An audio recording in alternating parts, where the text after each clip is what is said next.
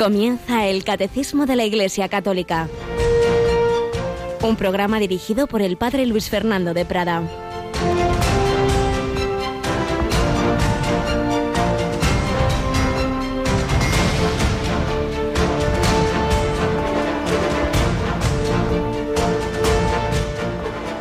La mies es abundante y los obreros pocos. Rogad, pues, al dueño de la mies que envíe obreros a su mies. Poneos en camino. Mirad que os envío como corderos en medio de lobos.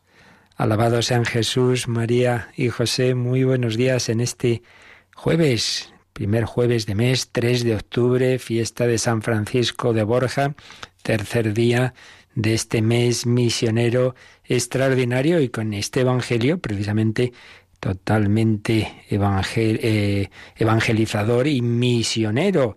El Señor había elegido a los apóstoles, pero después designó otros setenta y dos y los mandó delante de él, de dos en dos, delante de él, porque verdaderamente es el Señor el único que puede entrar en los corazones. Nosotros intentamos preparar el terreno, nosotros damos la, la voz, pero es Él la palabra y el Espíritu Santo el que puede conquistar los corazones. Lo nuestro es una preparación, preparad el camino al Señor, de dos en dos, porque debemos vivir en la Iglesia no en plan individualista de francotiradores, sino en comunión a todos los pueblos y lugares a donde pensaba ir Él.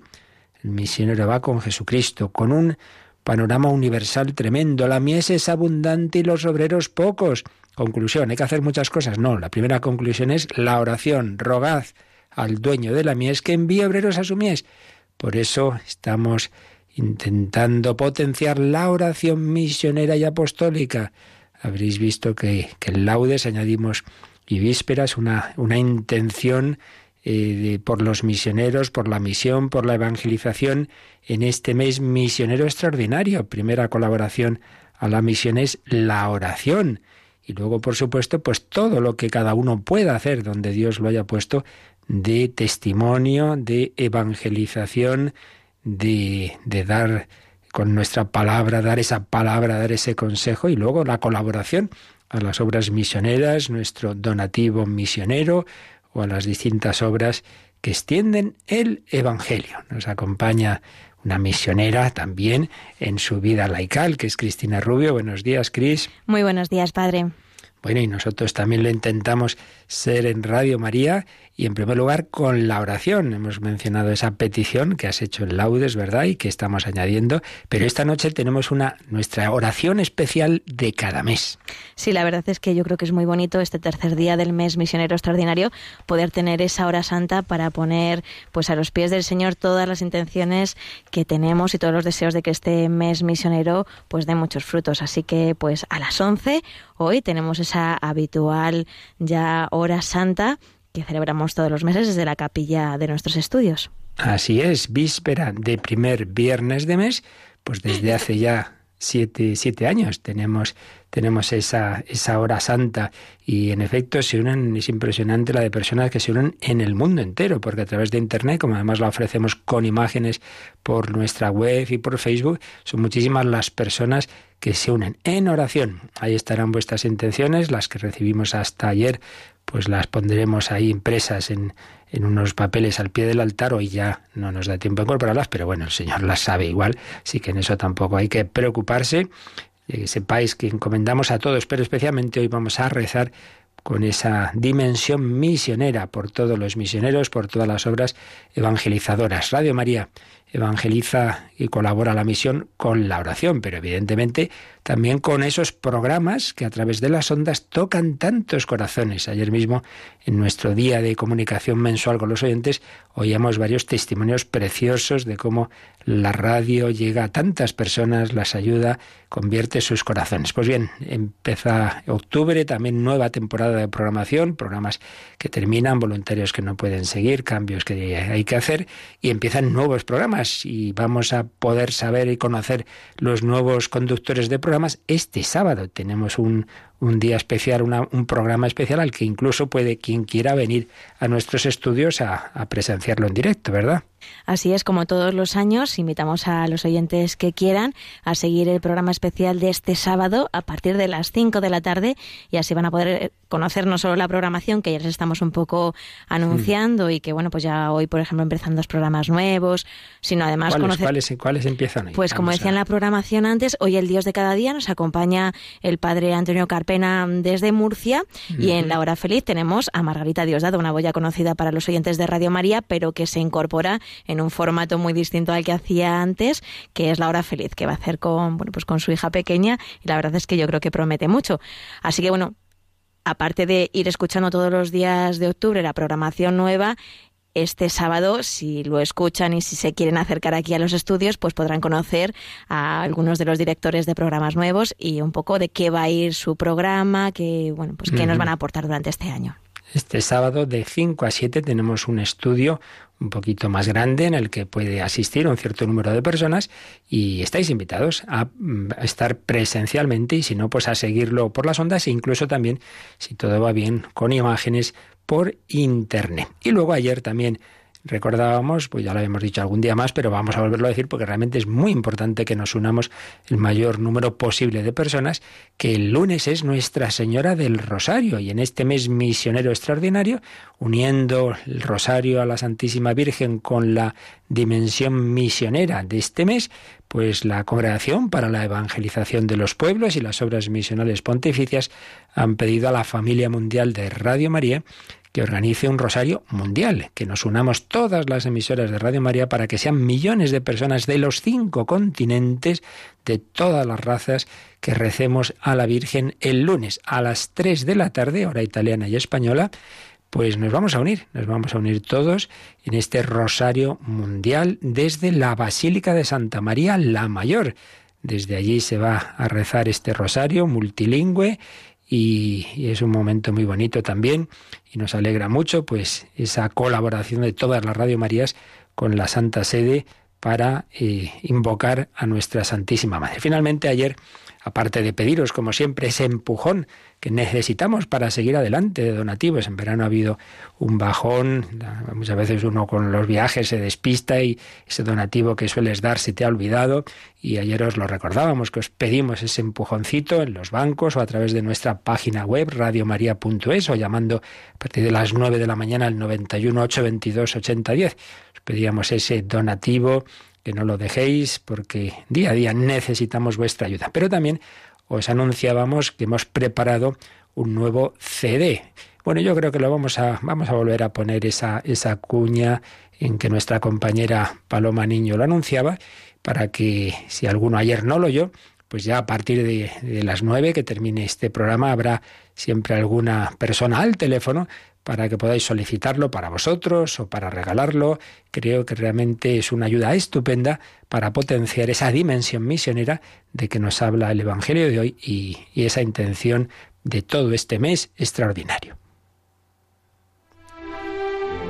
La Iglesia es misionera por naturaleza, ya que responde a la llamada de Jesús, id al mundo entero y proclamad el Evangelio a toda la creación. bautizándolas en nombre del Padre y del Hijo y del Espíritu Santo, enseñándoles a guardar todas cuantas cosas os ordené. Y sabed que estoy con vosotros todos los días hasta la consumación de los siglos. Cumplir con este mandato es una tarea ineludible. La Iglesia existe para evangelizar. Es su vocación propia y su identidad más profunda. Por ello, el Papa Francisco quiere reavivar la conciencia misionera en todos los cristianos y ha convocado un mes misionero extraordinario para este mes de octubre. Un mes misionario extraordinario. Para hacer realidad el deseo del Papa y ayudarte a alimentar el ardor misionero, hemos preparado un CD especial. En él se han recopilado varias conferencias de Monseñor José Ignacio Munilla acerca de la misión y una serie de programas del Padre Luis Fernando de Prada sobre la nueva evangelización. Dios tiene conmigo un plan y un proyecto particular, un designio de amor en el que me pide que entre a colaborar con Él. Es impresionante, ¿no? Que podamos, por su gracia, ser asociados a esa categoría de ser socios suyos. Además, podrás escuchar entrevistas a varios misioneros españoles, los padres Alberto Íñigo, Christopher Harley o Antonio Soler. Y las hermanas Isabel Mayo y Rosario López, entre otros. El CD se completa con varias pinceladas sobre los misioneros y su tarea. Cuando me preguntan qué hago en ese lugar tan inhóspito, siempre contesto con una frase muy, muy sencilla. Digo, yo solo estoy ahí para que pueda estar él. Oye, ¿por qué te vas tan lejos? Es mejor que seas religiosa aquí en el pueblo. Pero yo sentía una cosa muy fuerte que era irme a misiones. Para nosotros era darlo todo por Dios. Yo tengo claro que yo no soy una ONG. Yo no soy una persona buena que da cosas buenas. Yo soy un sacerdote que llevo al Señor, que es lo máximo que puede recibir una persona. Pide este CD en el 91 822 8010 o en nuestra página web www.radiomaria.es y vive con Radio María el mes misionero extraordinario. Bueno, pues ya lo sabéis, este disco que hemos preparado y que podéis solicitar a partir de las 9 en ese teléfono o a través de nuestra página web. Y bueno, pues ya sabéis que aquí no se vende nada de esto, es, te pedimos todo nativo para que nos permitas seguir evangelizando.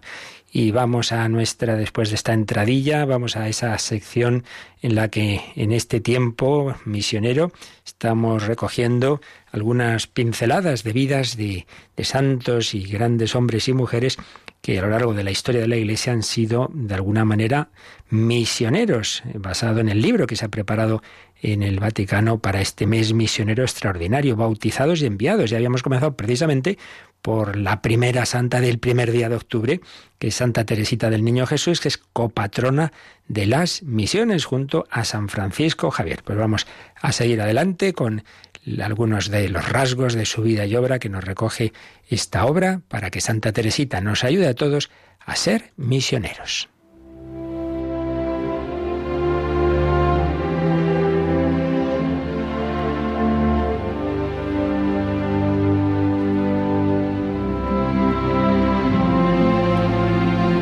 Santa Teresa del Niño Jesús, copatrona de las misiones en su historia, de un alma, esta monjita, carmelita, descalza, de clausura, por tanto, que no salió de su convento de Lisieux, que murió con 24 años, pero tenía un corazón lleno del fuego del corazón de Cristo. He venido a prender fuego en la tierra y ojalá estuviera ya ardiendo. Ardía, ardía el corazón de Teresita, que fijaos lo que escribía. Querría anunciar el Evangelio al mismo tiempo en las cinco partes del mundo y hasta las islas más remotas. Querría ser misionera, no solo durante algunos años, sino haberlo sido desde la creación del mundo y serlo hasta la consumación de los siglos. Pero, sobre todo, querría, mi amado Salvador, derramar mi sangre por ti hasta la última gota, el martirio. He ahí el sueño de mi juventud porque no podría limitarme a desear un género de martirio. Para quedar satisfecha me harían falta todos. Y va relatando pues diversos martirios que han sufrido los mártires, degollados, flagelados, echados a las fieras, quemados, vivos. Jesús, Jesús, si quisiera escribir todos mis deseos, tendría que pedirte prestado tu libro de vida. Allí están consignadas las acciones de todos los santos y yo querría haber realizado para ti todas ellas. Era un inmenso amor a Jesús que movía a esta jovencita por el que hubiera deseado hacer lo que han hecho todos los santos, todos los tipos de martirios, todas las acciones misioneras, el seguimiento a Cristo. ¿Y qué hizo ella? Pues ofrecer con alegría esa vida ordinaria en el Carmelo, ofrecer sus sufrimientos, para apoyar las vocaciones y las obras de los misioneros. Cuando veían hacer sacrificios explicaba eso, que ella pues no se reservaba, que ella quería ser misionera desde el claustro y que cuando muriera ella quería continuar su misión desde el cielo, pasaré mi cielo, haciendo el bien en la tierra. Pero además hay un aspecto también misionero en su vida y es que le, dieron, digamos, dos hermanos misioneros, es decir, dos jóvenes sacerdotes por los que ofrecía especialmente su vida y con los que tuvo algunas cartas. Y en esa relación epistolar con ellos, ella subraya como las armas apostólicas que les había dado el Señor Jesús se pueden usar cuando, que había dado a los misioneros, cuando detrás hay oración y amor. Ella insiste, eh, por otro lado, en el camino de la infancia espiritual que el Señor le había dado a ella y se lo confía a esos misioneros. Y se alegraba de tener esa, esa dimensión misionera, incluso en ese sentido de tener esos hermanos misioneros. De hecho, escribe así, Jesús mío, te doy gracias por haber colmado uno de mis mayores deseos, el de tener un hermano sacerdote y apóstol. Tú sabes, Señor, que mi única ambición es hacerte conocer y amar. Qué bonito proyecto de vida, hacer conocer y amar a Jesús. Y ahora mi deseo se va a convertir en realidad. Yo no puedo hacer más que orar y sufrir. Pero el alma a la que te has dignado unirme con los lazos de la caridad, ese misionero, irá a combatir a la llanura para conquistar corazones, mientras yo en la montaña del Carmelo te pediré que le des la victoria. Está aquí recordando aquella escena del Antiguo Testamento en que Israel estaba en una batalla y Moisés estaba en un monte orando por la victoria. El alma reza, el alma contemplativa, la carmelita, está en ese monte del Carmelo orando por ese hermano misionero que está combatiendo para conquistar corazones. Divino Jesús, escucha la oración que te dirijo por el que quiere ser tu misionero. Guárdalo en medio de los peligros del mundo y hazle sentir cada día más la vanidad y la nada de las cosas pasajeras y la dicha de saber despreciarlas por tu amor. Que su sublime apostolado se ejerza ya desde ahora sobre los que lo rodean y que sea un apóstol digno de tu sagrado corazón.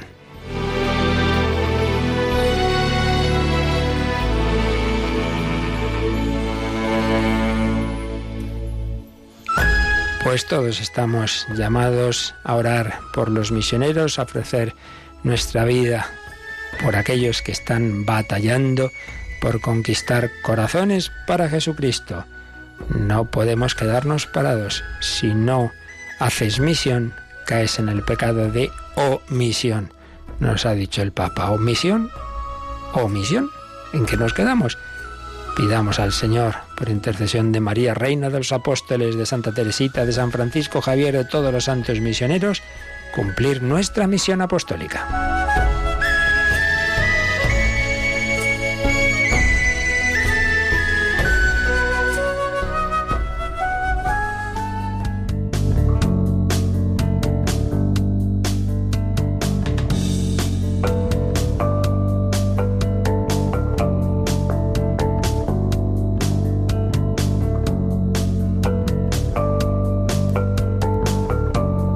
Llamados a colaborar en la misión, pero evidentemente la primera y principalísima colaboradora a la obra redentora ha sido y es la Santísima Virgen María. Creo que terminaremos hoy, hemos dedicado bastante tiempo, como no podía ser de otra forma, a este párrafo sexto del artículo noveno del, Catecismo, comentando el artículo noveno del Credo, eh, párrafo que se titula María, Madre de Cristo, Madre de la Iglesia.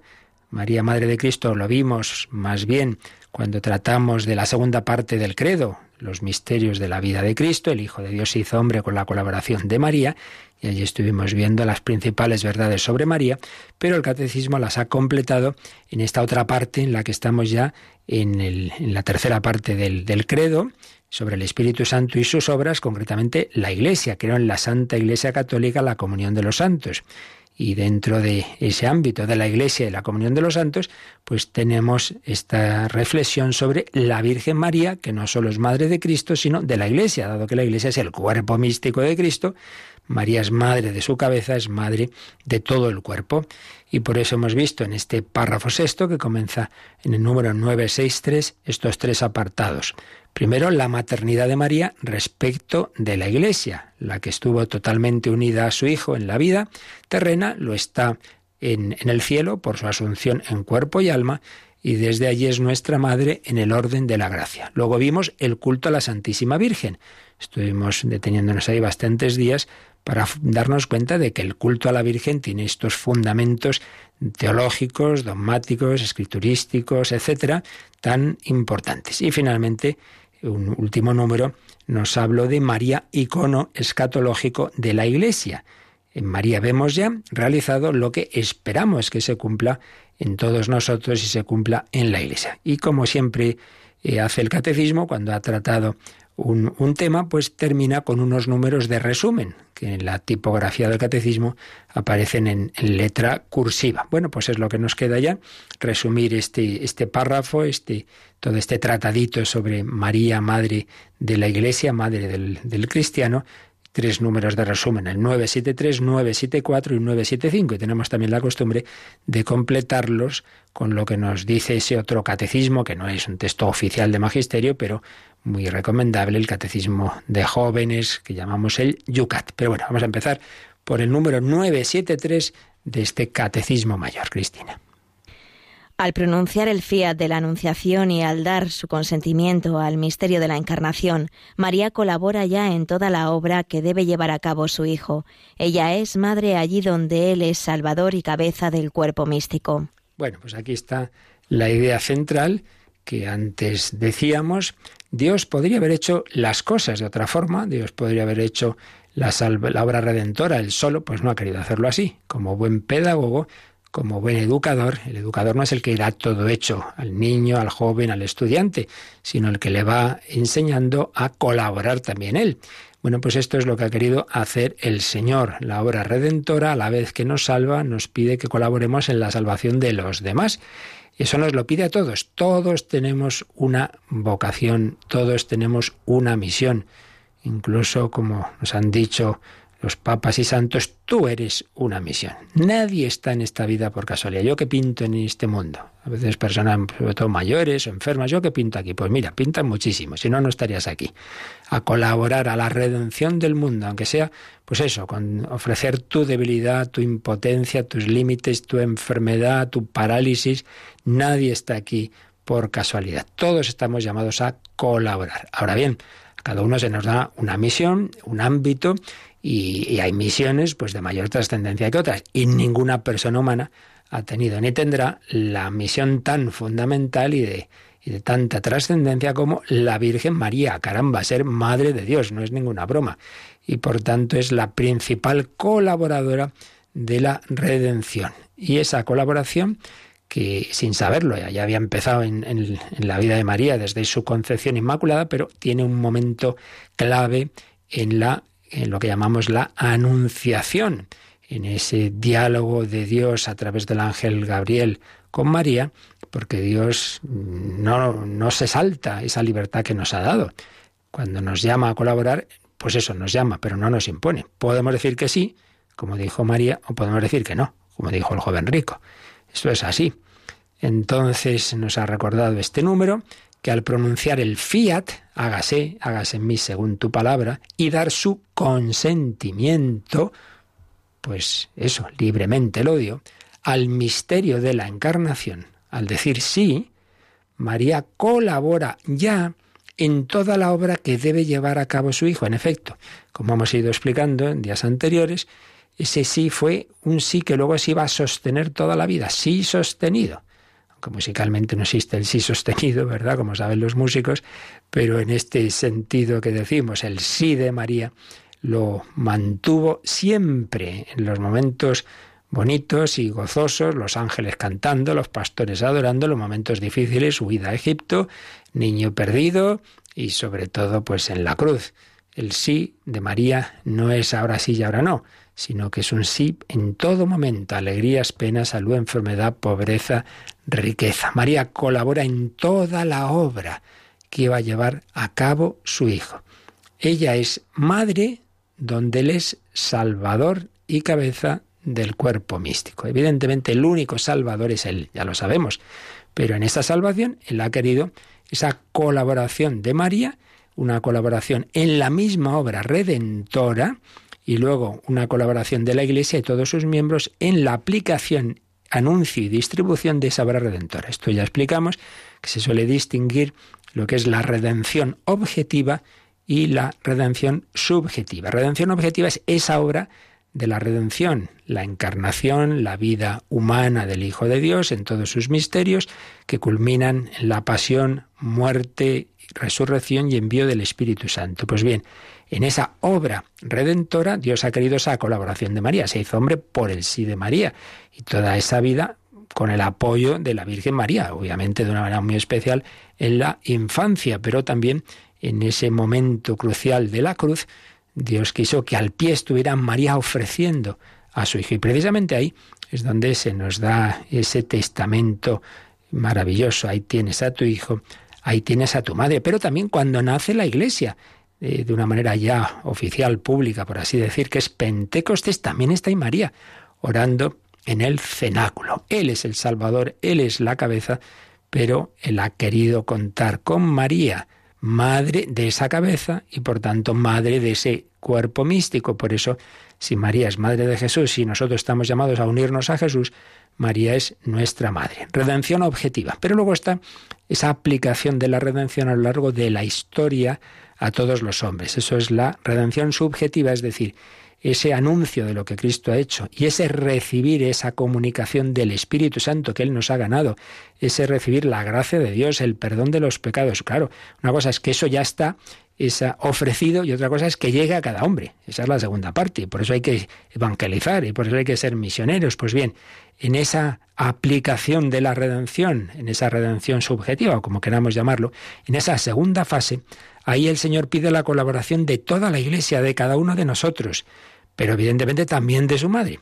Por eso María desde el cielo es la principal colaboradora también en esta etapa, en la redención subjetiva, porque ella intercede por sus hijos, porque ella está ahí presente, una presencia clarísima en la historia de la Iglesia y que a veces tiene momentos, digamos, como más especiales y extraordinarios, como son eh, apariciones en Guadalupe de México, en, el Pilar, en, Lourdes, en Fátima, pero bueno, eso es, digamos, momentos excepcionales, pero de algo ordinario. Y lo ordinario es que María siempre está ahí, escondida, digamos, eh, pero orando por nosotros, como en Caná, no tienen vino. Presencia de María. También en esta segunda etapa, en toda la historia de la Iglesia, en esa colaboración a la aplicación a cada hombre, a cada mujer de esa redención, la redención subjetiva. Todos estamos llamados a colaborar, pero cada uno tenemos un ámbito. Pues hay personas a las que Dios le da influir en no sé cuántas personas de su familia o de su parroquia, de lo que sea. Pues a la Virgen en todas. María es medianera universal. Por eso decíamos que la diferencia entre la mediación o colaboración de María y la de los demás santos y todos nosotros básicamente eran en tres notas. Uno, que María colabora en la aplicación de gracias, en cuya obtención ella estuvo ya, porque ella no solo colabora ahora, sino que colaboró con Jesús en la redención objetiva. Segundo, ella lo hace con ese tono maternal, es una mediación maternal. Vimos como lo explicaba Juan Pablo II en su encíclica Redentoris Mater. Y tercero, María tiene una mediación universal. Hay santos que colaboran en determinado eh, ámbito, determinadas personas. Eh, María en todo y en todas las gracias que recibimos. Así pues, colaboración de María es el fundamento de que podamos decir, no como una cosa así bonita, sentimental, eh, sino con un fundamento teológico que es nuestra madre, porque recibimos, la redención nos da la vida de Dios, la vida divina. Un padre, una madre es el que transmite a otro su propia vida. Nosotros recibimos la vida humana de nuestros padres y el alma, por supuesto, de, Dios creador, pero la vida divina, la gracia de Dios, la recibimos de, de Cristo a través de la Iglesia, con el sacramento del bautismo, etcétera. Pues bien, en esa vida divina es donde María está presente y por tanto también podemos y debemos decir que es nuestra madre, porque ella ha colaborado a engendrarnos a esa vida divina, puesto que ella ha estado en esa obra redentora de la que procede la comunicación del Espíritu Santo. Ese es el fundamento de que podamos decir que María es madre no solo de Cristo, sino de la Iglesia y de cada cristiano. Bueno, pues luego vemos los siguientes números, pero nos quedamos un momento dando gracias de ser hijos de María, invocando a, a, nuestra Madre, auxilio de los cristianos, reina de todos los santos, medianera de todas las gracias.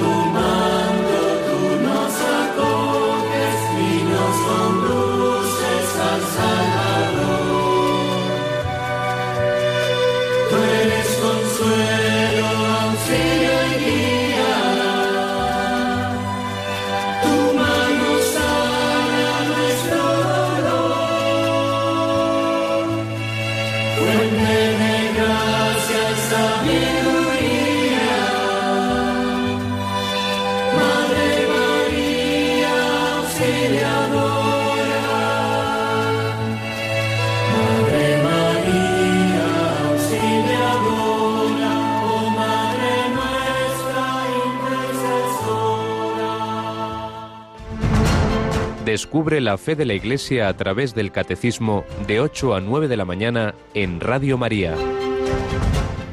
Bajo tu amparo nos acogemos, Santa Madre de Dios. Vamos al siguiente número del resumen que hace el Catecismo sobre este apartado de María, el 974. La Santísima Virgen María, cumplido el curso de su vida terrena, fue llevada en cuerpo y alma a la gloria del cielo en donde ella participa ya en la gloria de la resurrección de su Hijo, anticipando la resurrección de todos los miembros de su cuerpo. Pues en efecto, en este apartado del catecismo es donde hemos visto ese otro dogma sobre María, que es la asunción, su asunción en cuerpo y alma a los cielos. En la otra parte del, credo, del catecismo, cuando hablamos de, la encarnación, del Hijo de Dios, Vimos las otras verdades. María es siempre virgen, antes, durante y después del parto. María es concebida sin pecado original, la Inmaculada Concepción. María es Madre de Dios. Tres verdades dogmáticas y la cuarta la hemos visto aquí. María asunta a los cielos en cuerpo y alma. Todos los santos, pues cuando mueren, el cuerpo queda aquí y es el alma la que nunca muere, la que está glorificada. Cuando nos dirigimos a un santo nos dirigimos a esa alma, a ese espíritu, pero el cuerpo, sus reliquias están aquí. En cambio, en el caso de Jesucristo resucitado de los muertos y de María, pues ya está en cuerpo y alma en los cielos. Por tanto, nos dirigimos no simplemente a un espíritu, sino a un corazón. Por eso la Iglesia venera los corazones de Jesús y María no como reliquias, sino como los corazones latientes de personas vivas esto es muy bello, pues saber que, que, somos amados, no solo de una manera, digamos, divina por el Señor, espiritual, por el Señor y por María, sino también con un amor humano, sensible, con un latido de corazón. Y por eso digo, esa veneración a los corazones de Jesús y de María, no como reliquias, sino como los corazones de personas vivas. Soy amado por un corazón materno. Y lo que ha ocurrido en María anticipa lo que ocurrirá en todos los salvados. El Señor nos salva digamos, por fases. El Señor va, sana nuestra alma, perdona los pecados, sana las heridas del alma y nos da fuerza para ofrecer eh, las heridas del cuerpo, pero ese cuerpo nuestro pues va, va cayendo el pobre hasta que ya muere y, y, no será sanado del todo hasta que resucite al final de los tiempos. Pero eso que en nosotros ocurrirá al final, en María ya ha ocurrido. María ya es una resucitada viviente y por eso es icono escatológico de, de lo que estamos llamados a vivir todos nosotros. La alegría de que María haya triunfado, el que vive con Cristo, el que sufre con Cristo, triunfa con Cristo. Y eso ya ha ocurrido en María, no podía quedar en la corrupción del sepulcro, ese cuerpo templo del Espíritu Santo que nunca jamás estuvo bajo Satanás, porque desde el primer instante de su ser natural estuvo llena de gracia y además fue ni más ni menos que el templo del Hijo de Dios, donde estuvo habitando nueve meses el Hijo de Dios hecho hombre. Ese cuerpo no podía quedar aquí. Ya el Señor quiso llevárselo, quiso que María venciera, venciera la corrupción del sepulcro y por tanto está en el cielo en cuerpo y alma. Nos alegramos por la Virgen, es su victoria y también por nosotros, porque la tenemos ya así, humanamente, con esa realidad materna, con ese corazón materno que ella, que ella nos, nos, nos, ofrece y con la que ella nos ama, como digo, con ese sentido eh, incluso corporal. Vamos a ver cómo explica esto también, que dice el Yucat en el número 147. Cristina, vamos a ese catecismo de los jóvenes que viene a decir lo mismo, pero con otras palabras que no siempre nos viene bien. Que la pregunta, ya sabes, este el, perdona, el, se me olvidó decir que el Yucat empieza siempre por una pregunta. Y aquí en el 147 la pregunta es, ¿por qué ocupa María un lugar tan destacado en la comunión de los santos? Primera respuesta en negrita dice. María es la Madre de Dios. Estuvo unida a Jesús en su vida terrena como ninguna otra persona, una cercanía que no se interrumpe tampoco en el cielo. María es la reina del cielo y está muy cercana a nosotros en su sentimiento maternal. Pues como veis, viene a decir esto que yo os indicaba antes, está tan unida porque, porque ya lo estuvo. Estuvo unida a Jesús en su vida eterna como nadie, como nadie, claro. Su madre, solo, solo María ha sido esa madre de Jesucristo, pues la que estuvo tan cercana a ella aquí, está tan cerca de él en el cielo y lo está también a nosotros. Y sigue explicando el Yucat porque ella se confió en cuerpo y alma y asumiendo el riesgo ante una empresa peligrosa, aunque fuera divina, María fue acogida en el cielo también en cuerpo y alma. Quien vive y cree como María llega al cielo. Pues esta es nuestra esperanza, donde ha ido María, si seguimos sus huellas, si vamos de su mano, pues también llegaremos a ese destino final. El Yucat, la edición española, añade al margen una cita preciosa de Benedicto XVI, que nos habla de, cómo está María en el cielo y de cómo nos. Mira, vamos a leerla también. Tenemos una madre en el cielo. Al estar en Dios y con Dios, María está cerca de cada uno de nosotros, conoce nuestro corazón, puede escuchar nuestras oraciones, puede ayudarnos con su bondad materna. Nos ha sido dada como madre, así lo dijo el Señor, a la que podemos dirigirnos en cada momento. ¿Veis? No es una, una vocación así eh, simbólica, no, no, es real. Si es nuestra madre es porque nos escucha, porque está cerca de cada uno de nosotros. Mirad, Dios está lejos, pues está lejos y está cerca, es trascendente, inmanente, no hay nadie tan cercano a nosotros que Dios mismo. Pues bien, quien está cerca de Dios, como es María, está cerca de nosotros. Por tanto, María sabe lo que nos ocurre. María nos conoce mejor que nadie. María, incluso antes de que le pidamos, puede decirle a Jesús, no tienen vino, necesita tu ayuda, ayuda a este, ayuda a esta.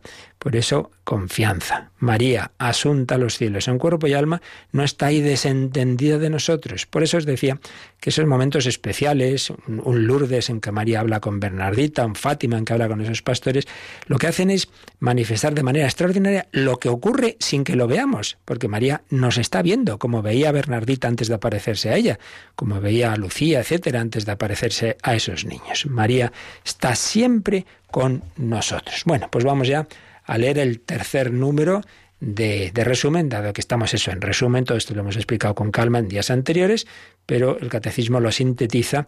Y ahora el tercer número está tomado del, de aquella profesión solemne de fe que hizo el Papa Pablo VI, el llamado Credo del Pueblo de Dios, y que recoge aquí el número 975. perdón, creemos que la Santísima Madre de Dios, Nueva Eva, Madre de la Iglesia, continúa en el cielo ejercitando su oficio materno con respecto a los miembros de Cristo. Aquí aparece ese título que dedicamos, me parece que una o dos catequesis, por lo menos una entera, a explicarlo. Nueva Eva, Nueva Eva. Si el pecado original lo hicieron eh, en comandita negativa, y, dañina, Adán y Eva, hay otra nueva pareja, hay un nuevo Adán, como dice San Pablo, que es Cristo, y hay una nueva Eva, que es María. Entonces se aplica a, la Virgen este título de Nueva Eva porque ella ha colaborado con el nuevo Adán en la redención, todo lo que hemos comentado antes.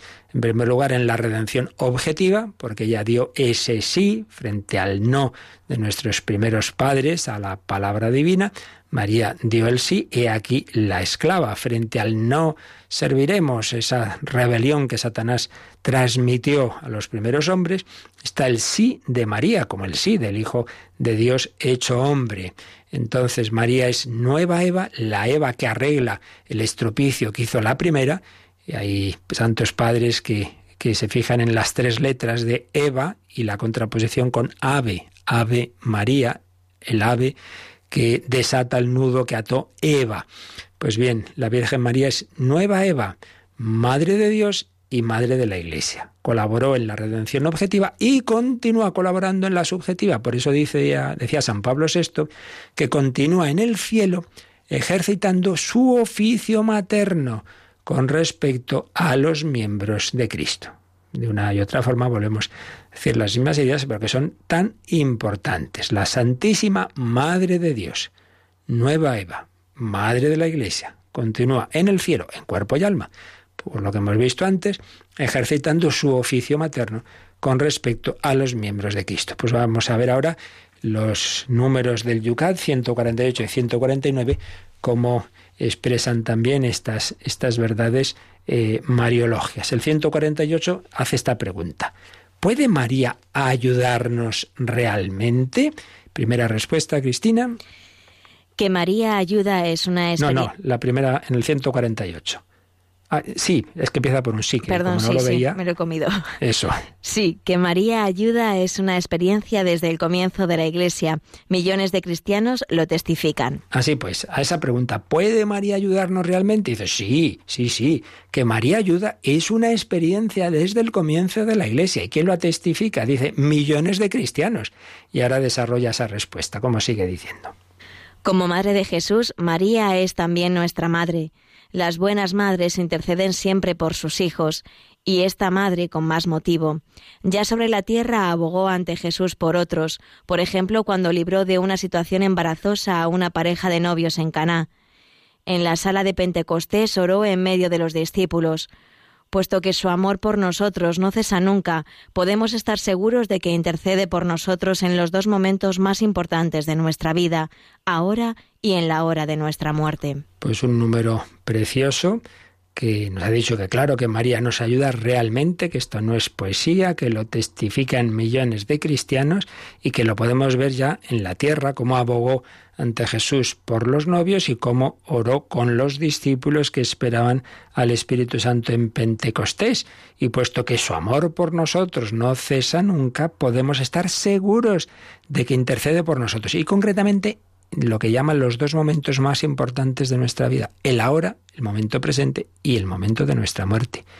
Una persona toda su vida reza, ruega por nosotros pecadores, ahora y en la hora de nuestra muerte, que tenga confianza.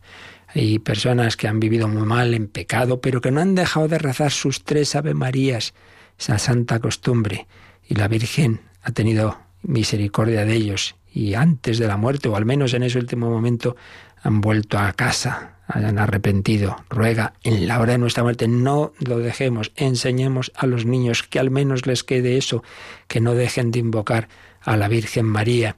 Nos recuerda aquí el Yucal, la edición española, una poesía de Juan del Encima, un poeta y músico español que tenemos también en el breviario. ¿A quién debo yo llamar vida mía sino a ti, Virgen María?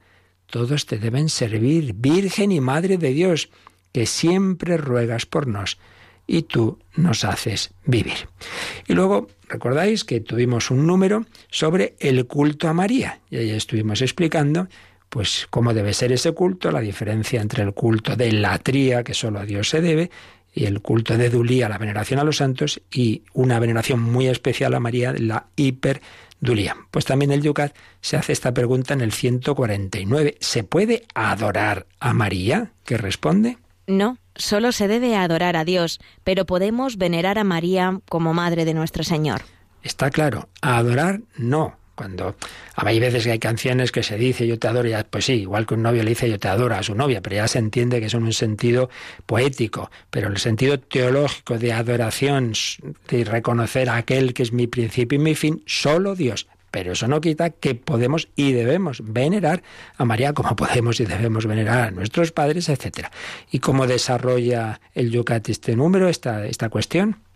Entendemos por adoración el reconocimiento humilde e incondicional de la absoluta sublimidad de Dios por encima de todas las criaturas. María es una criatura como nosotros, en la fe es nuestra madre, y debemos honrar a los padres.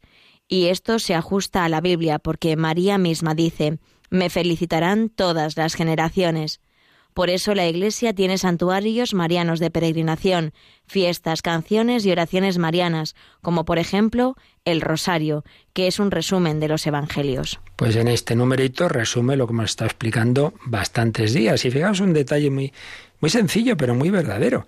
Si tenemos claro que hay un cuarto mandamiento que dice honrarás padre y madre, y hemos estado explicando que María es nuestra madre en un sentido real, porque colabora a darnos la vida divina, pues simplemente ya por el cuarto mandamiento tenemos esa obligación de un culto a María, de una veneración a María.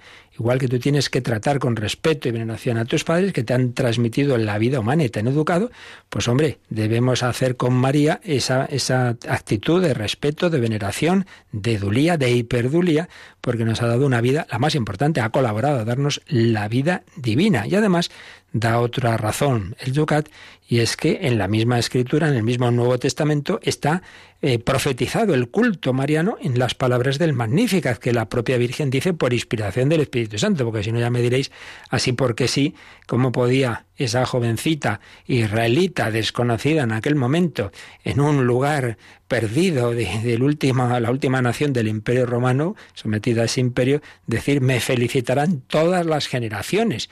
Hombre, Alguno pensaría entonces, sí, la gente se acordará de Cleopatra. Sí, sí, nada, nada.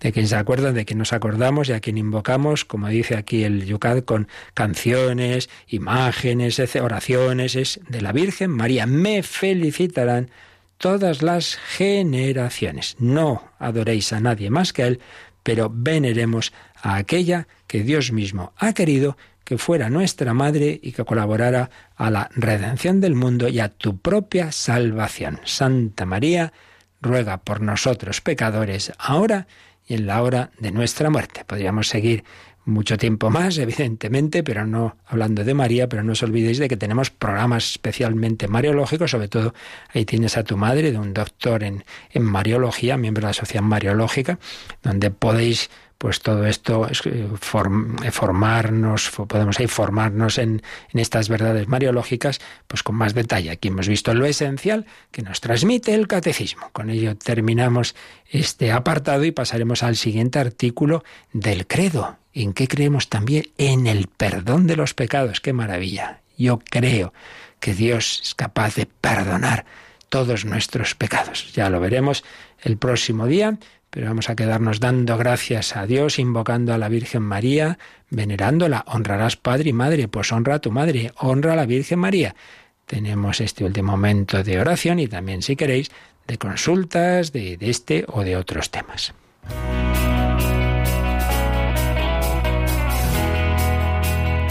Participa en el programa con tus preguntas y dudas. Llama al 91005 9419 91005 9419. También puedes escribir un mail a catecismo arroba radiomaria.es. catecismo arroba radiomaria.es.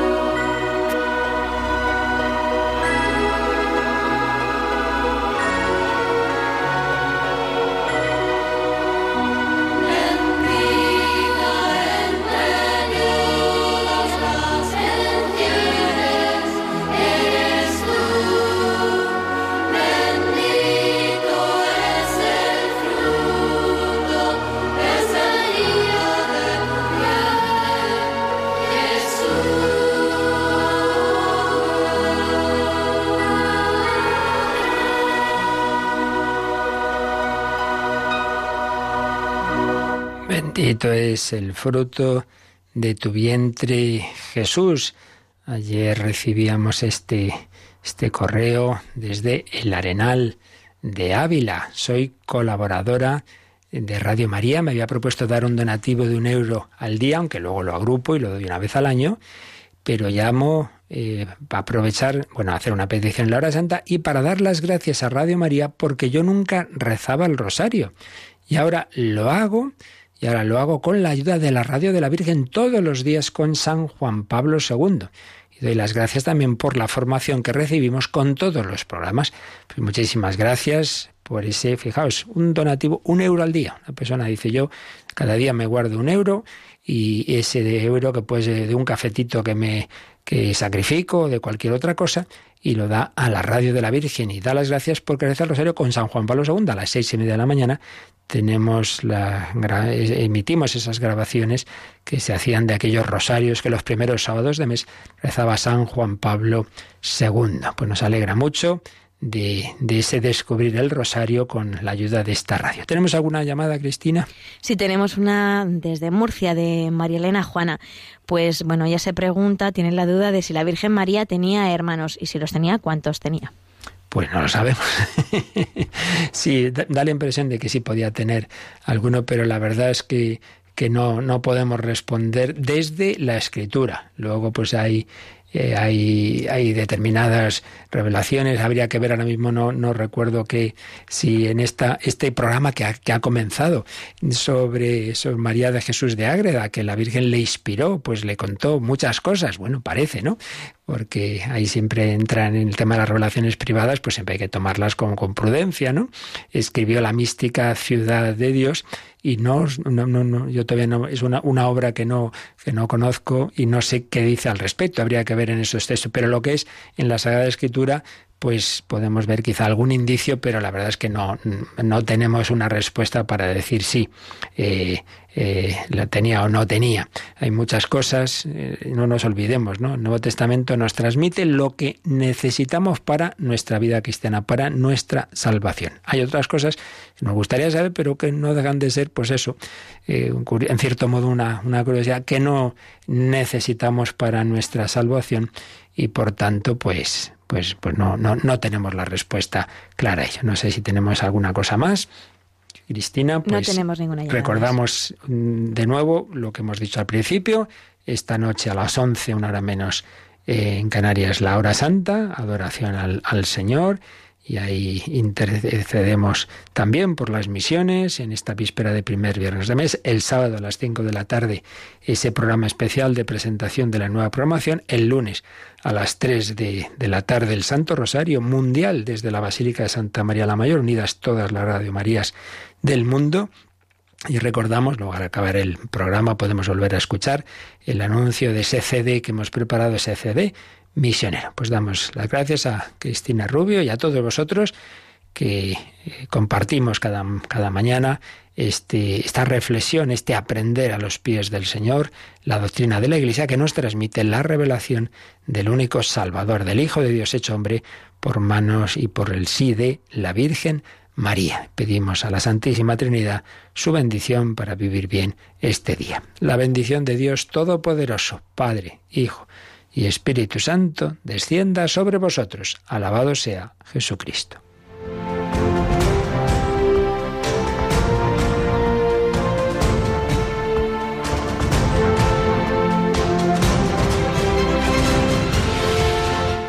Han escuchado en Radio María el Catecismo de la Iglesia Católica.